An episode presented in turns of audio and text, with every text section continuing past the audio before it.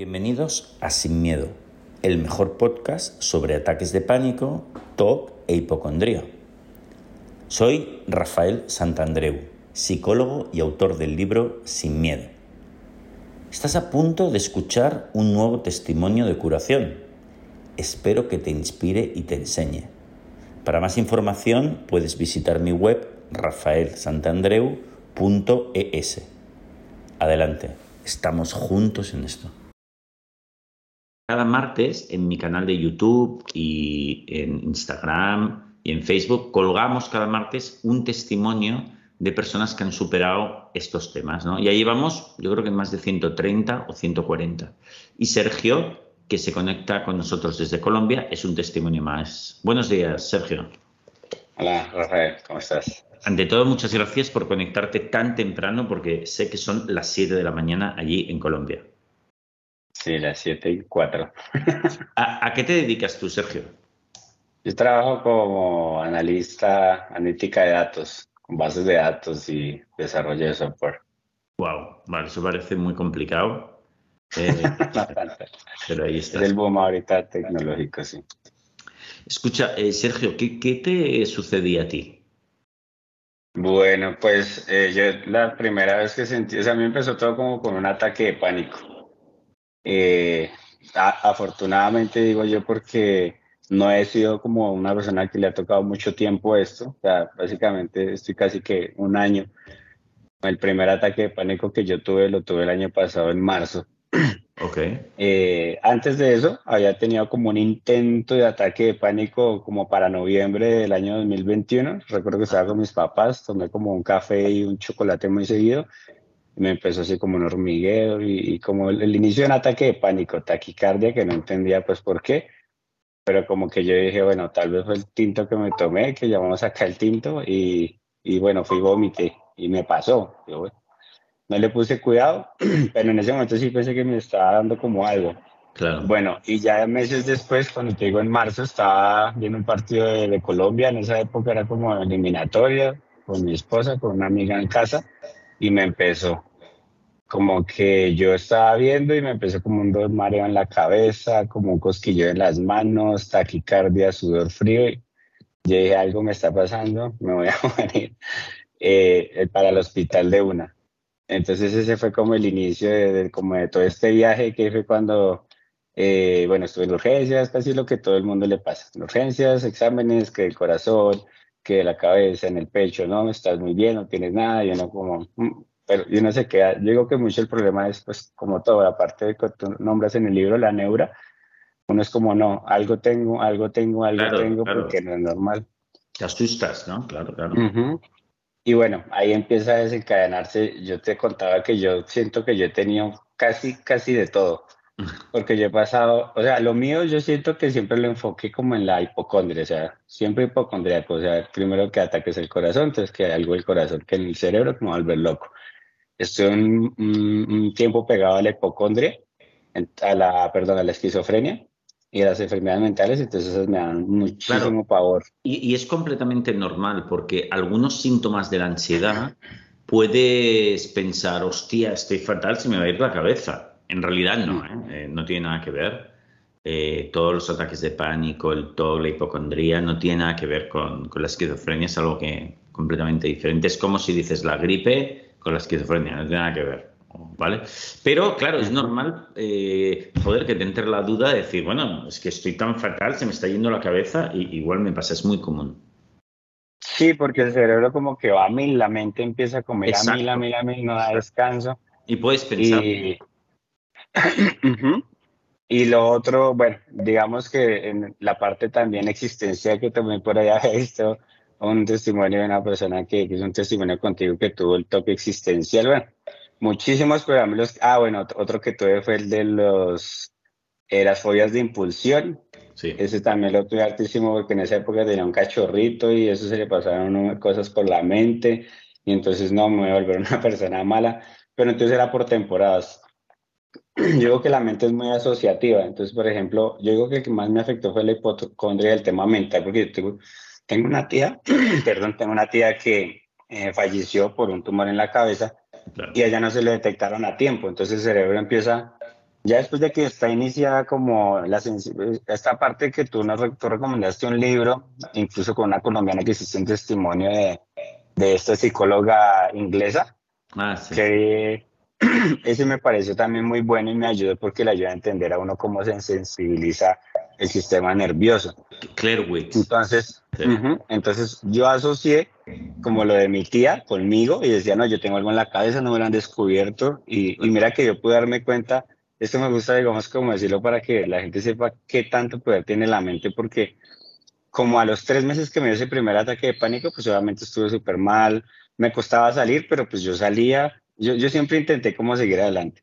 Igual yo soy una persona como muy abierta a los demás. Digo que eso ayuda mucho porque a veces las personas se, encierran y no le dicen a los demás nada. Yo a mi esposa le contaba todo, amigos, a mí no me da pena.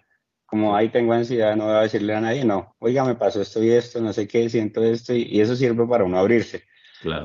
Aunque de todas maneras es un poco como doble filo, porque digamos que yo en una época hablé con, con un psicólogo de tu equipo, con Antonio, y él me, incluso leí uno de sus libros también, y él me decía, lo que pasa es que eso se vuelve una compulsión, que tú tengas que decirle a los demás, oiga, estoy bien, para que ellos te digan que sí y tú te calmes.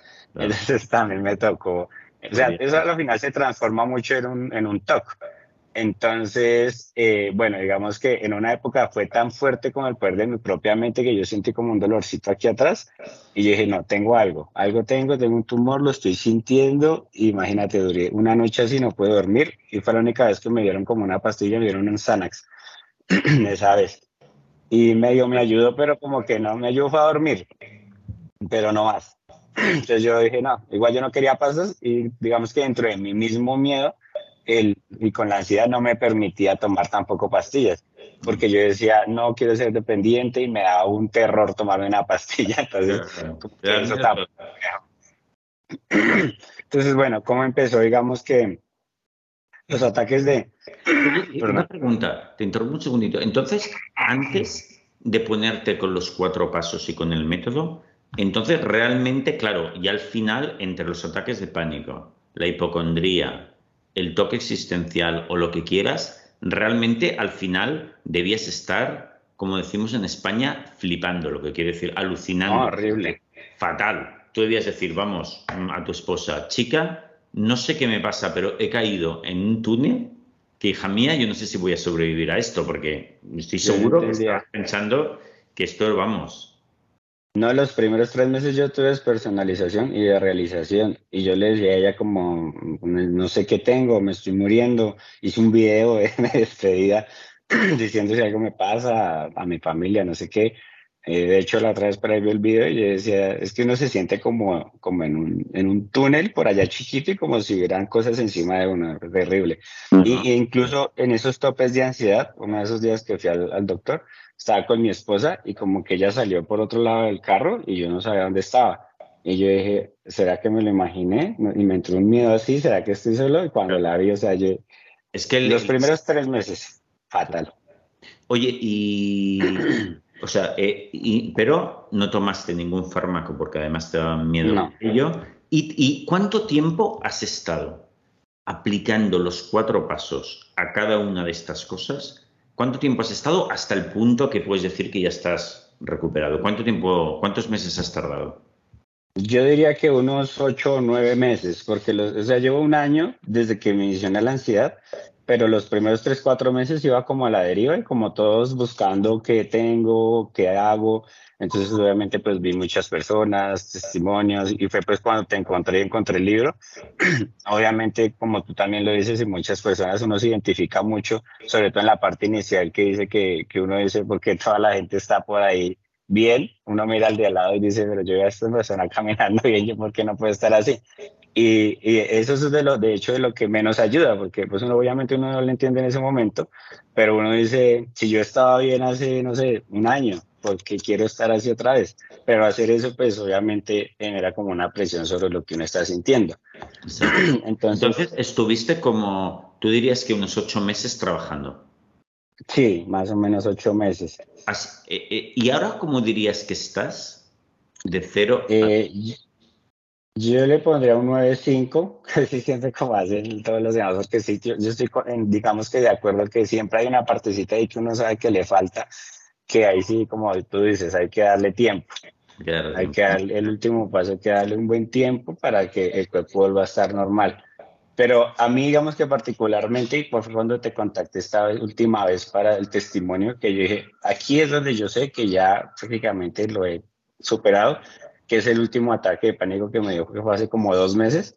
¿Y qué tal? Y yo, lo, yo, lo dejé. O sea, yo sentí como una picadita por acá, no sé por qué, pero eso, el cerebro tiene sus conexiones, sus redes neuronales y tal vez eso, viste, tu disparo el ataque de pánico y ahí lo dejé. Y bueno, y uno siente que se va a morir, pero ya como, bueno, si me voy a morir. Pues, ¿Cuánto duró? ¿Cuánto duró?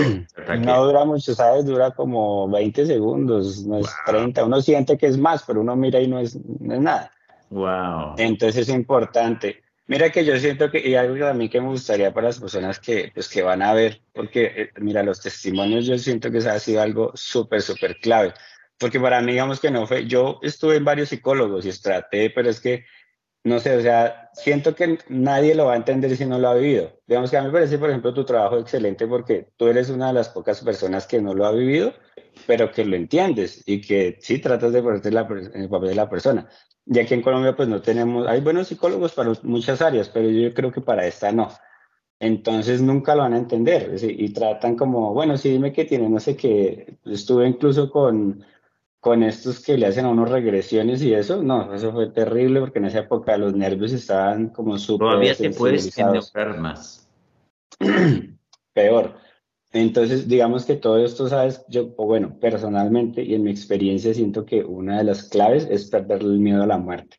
Porque yo antes de que me diera todo esto tenía un miedo a la muerte muy grande. O sea, yo, yo no quería morir, yo decía, yo quiero vivir muchos años, a la enfermedad, a buscar mucho, aunque obviamente antes del primer ataque de pánico, lo normal, casi todo el mundo busca, me duele la cabeza o tengo un dolor en el pecho, pero cuando uno tiene sensibilización de los nervios ya con esto, pues ya eso no es tan bueno porque uno mira el comentario y de una ya le entra miedo. Pero yo creo que esa, ese enfrentamiento como a, saber que uno es un ser vivo, un ser humano que tiene una vida pues definida y que en cualquier momento pues uno puede fallecer, aceptar eso, que no es fácil cuando uno, cuando uno es el tipo de persona que yo era, más agrégale la ansiedad, no es fácil aceptar esas cosas. Y ahora, cuando piensas, igual me muero mañana, ¿qué opinas ahora de eso? Digo, no es lo que quiero, ojalá que no, pero pues si pasa, pues que pase, porque es algo que no podemos controlar. Qué bueno. Esto que acabas de decir tú es maravilloso y es algo que tú hace unos años sería imposible que pensase así profundamente, ¿verdad? Sí, sí, a mí me da, o sea, eso sí me da miedo. A mí siempre me preguntaban como, ¿cuál es tu mayor miedo? ¿Qué te da miedo? Yo no morirme. Morirme me da pavor, no quiero morirme, no, no quiero enfermarme, me parece terrible. Pero después de eso, eso, incluso yo me enfermé un poco del estómago, pero ya lo tenía un poco más superado el tema de la ansiedad, digamos que como a los siete meses del año pasado, a, final de, finales de los meses finales. Pero entonces esto ayuda, yo creo que esto ayuda mucho en otras áreas de la vida porque te desarrolla y te evoluciona un poco la mente, a ser más fuerte, a, si tienes una problemas en la vida, pues sabes cómo no encerrarte en ellos. ¿sí? Porque uno cuando es ansioso, yo digo también que las personas que desarrollamos este tipo de trastornos es porque tenemos cierta personalidad y somos como muy sensibles. No sé, yo he hablado con muchos, he conocido, pues, afortunadamente gracias a esta experiencia entre las cosas buenas, a muchas personas. Y gente de todo el mundo. A Carmen Alba me ayudó mucho, ya es una súper buena persona. por Instagram, yo una vez la contacté, uno siempre trata de buscar ayudas. Eh, una persona de Panamá también que te ve, que, con el que hablábamos mucho. Yo le dije a él que hiciera un testimonio, porque él también duró dos años y hablábamos mucho y él me ayudó muchísimo. Entonces, es bueno los testimonios y saber las otras personas porque uno se siente identificado. Y lo que tú decías, una de las cosas claves de las que tú nombras en el libro es la fe. Uno debe tener mucha fe en el proceso. Eso es. Porque si uno se queda con la duda, así sea pequeña, no, no lo logra. O sea, hay que dejarse ir, hay que decir, bueno, que venga lo que tenga que venir. Eso es. Sergio, una pregunta, bueno, me, encanta. Una pregunta es, ¿recuerdas alguna exposición, algún trabajo de exposición que hicieras que fuese especialmente duro?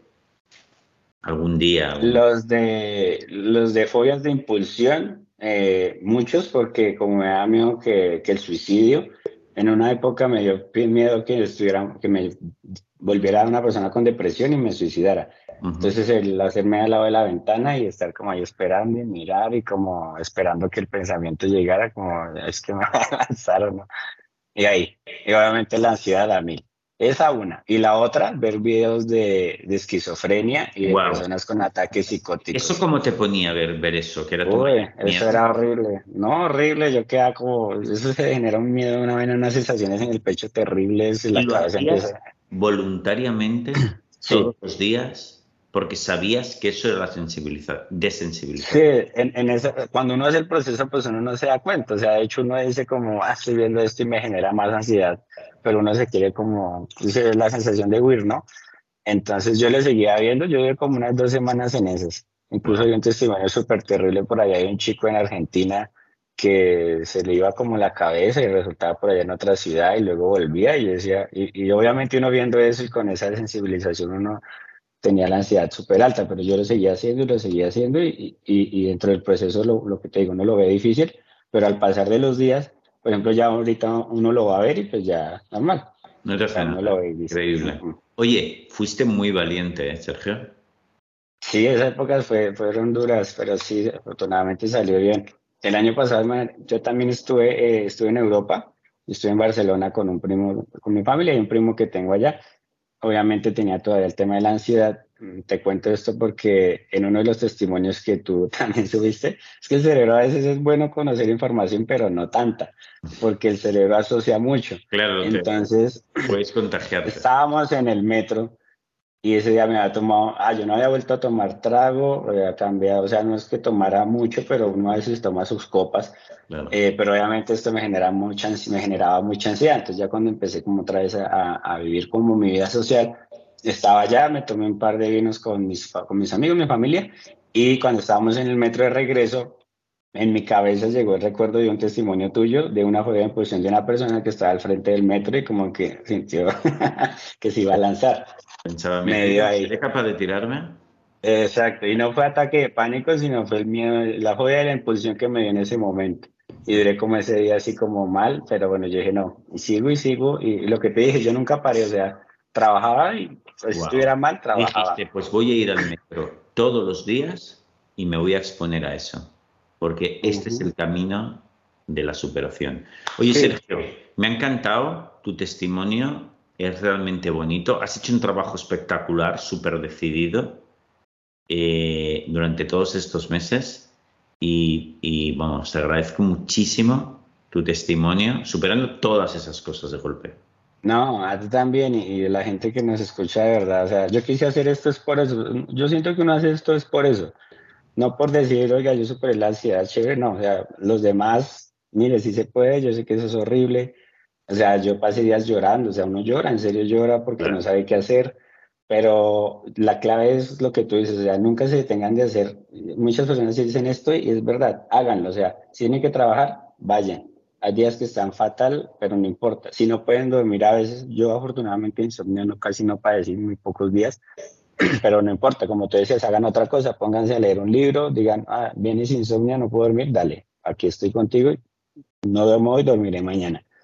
Si tienen un viaje, salgan. Sí, ah, es lo que te decía al principio es muy importante, hablen con los demás, o sea, todo el mundo, pues yo he visto que también he sido afortunado porque tengo mi familia y ellos son muy comprensivos y he visto que muchas personas que tienen ansiedad eh, o que se entran en este mundo de la ansiedad, desafortunadamente no tienen tantos amigos o como personas cercanas y por eso a veces no pueden ni contar, porque las otras personas son muy como que escuchan, ay, tienes, de hecho, se me olvidó decirte y te quería decir eso, antes a mí alguien me decía, ay, tengo depresión, y era como, pues, no sé, como, sí, eso es algo mental que puede pasar en dos, tres días, o ay, estoy ansioso, como, pues, sí, tranquilo, pero no, o sea, uno se puede pegar de eso y yo hasta que me dio esto lo entendí, yo antes no lo entendía.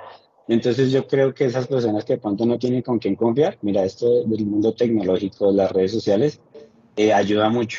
Y yo sé que una persona de pronto, o sea, lo mismo que, todos dicen también, incluso si me quieren escribir a mí, mi Instagram es Sergio Cubillos eh, eh DCH, Sergio David Cubillos Herrera, Sergio, Sergio DCH, pues si me quieren escribir por lo mismo, porque uno siempre quiere escribir a la persona que vio como que uno se identificó, ay, yo tuve eso, tuve fue impulsión, tuve hipocondria, sentía eso, o estoy en Bogotá también. ¿Y cómo te pueden encontrar entonces, Sergio?